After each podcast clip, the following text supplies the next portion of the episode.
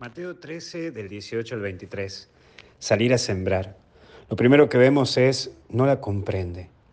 Cuando te dejas llevar en la vida por las opiniones de otros, cuando no te haces cargo de vos y siempre estás esperando que otro te resuene y te resuelvan las cosas y estás a la espera, se te va la vida de las manos. Es como que buscas atarte a alguien porque por vos mismo no podés hacer nada, o por lo menos te pones el chip que tienes que ponerte pegado como una garrapata a alguien para que sientas seguridad en tu vida. Y eso ya deja de ser vida, o por lo menos deja de ser tu vida. Por el otro lado aparece la inconstante, y cuando tu vida se empieza a ir por los sentimientos y no por la firmeza de las convicciones, todo empieza a declinar, porque no hay raíces. Si hay algo que voy aprendiendo en este tiempo de mi vida, es que necesitamos correr los sentimientos y las pasiones para asumir las convicciones de lo que a uno le hace bien para su vida. Muchas veces dejé de lado mis convicciones por alimentar una pasión o un sentimiento. Hasta incluso, ¿sabes qué? En algún momento confundí. Confundí amor con sentimiento, confundí entrega con pasión. Y eso sí me salió mal. Aprendí a escuchar y eso me ayudó a volver a encauzar mi vida hacia el objetivo que quiero y comprender que todo tiene un desenlace, desde mis inicios de mi vida, de mi historia, hasta hoy. Por eso hoy te invito a que mires tu caminar y que veas hacia dónde va tu vida y hacia dónde vas vos.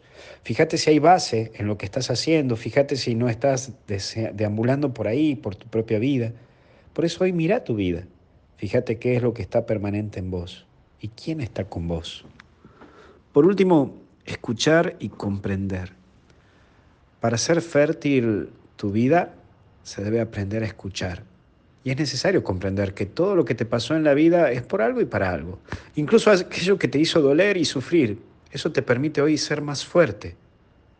Mira, antes en mis inicios de cura, me hice una persona fría y hasta de recta observancia. Me escondía detrás de una sotana y detrás de un título. Pero cuando entré en mi crisis, cuando vi que cuando me quedé en la nada, la vida no era como pensaba. Comprendí que estaba equivocado, que no era el dueño de la verdad, y hoy al volver, después de dos años de crisis, y el poder ver desde afuera a mi iglesia, y a tu iglesia por supuesto, puedo comprender que la vida es corta y que lo que te hace grande en esta vida es tu darte, tu donarte, sin esperar nada de otros. Es mostrarte como sos y no como otros quieren que vos seas.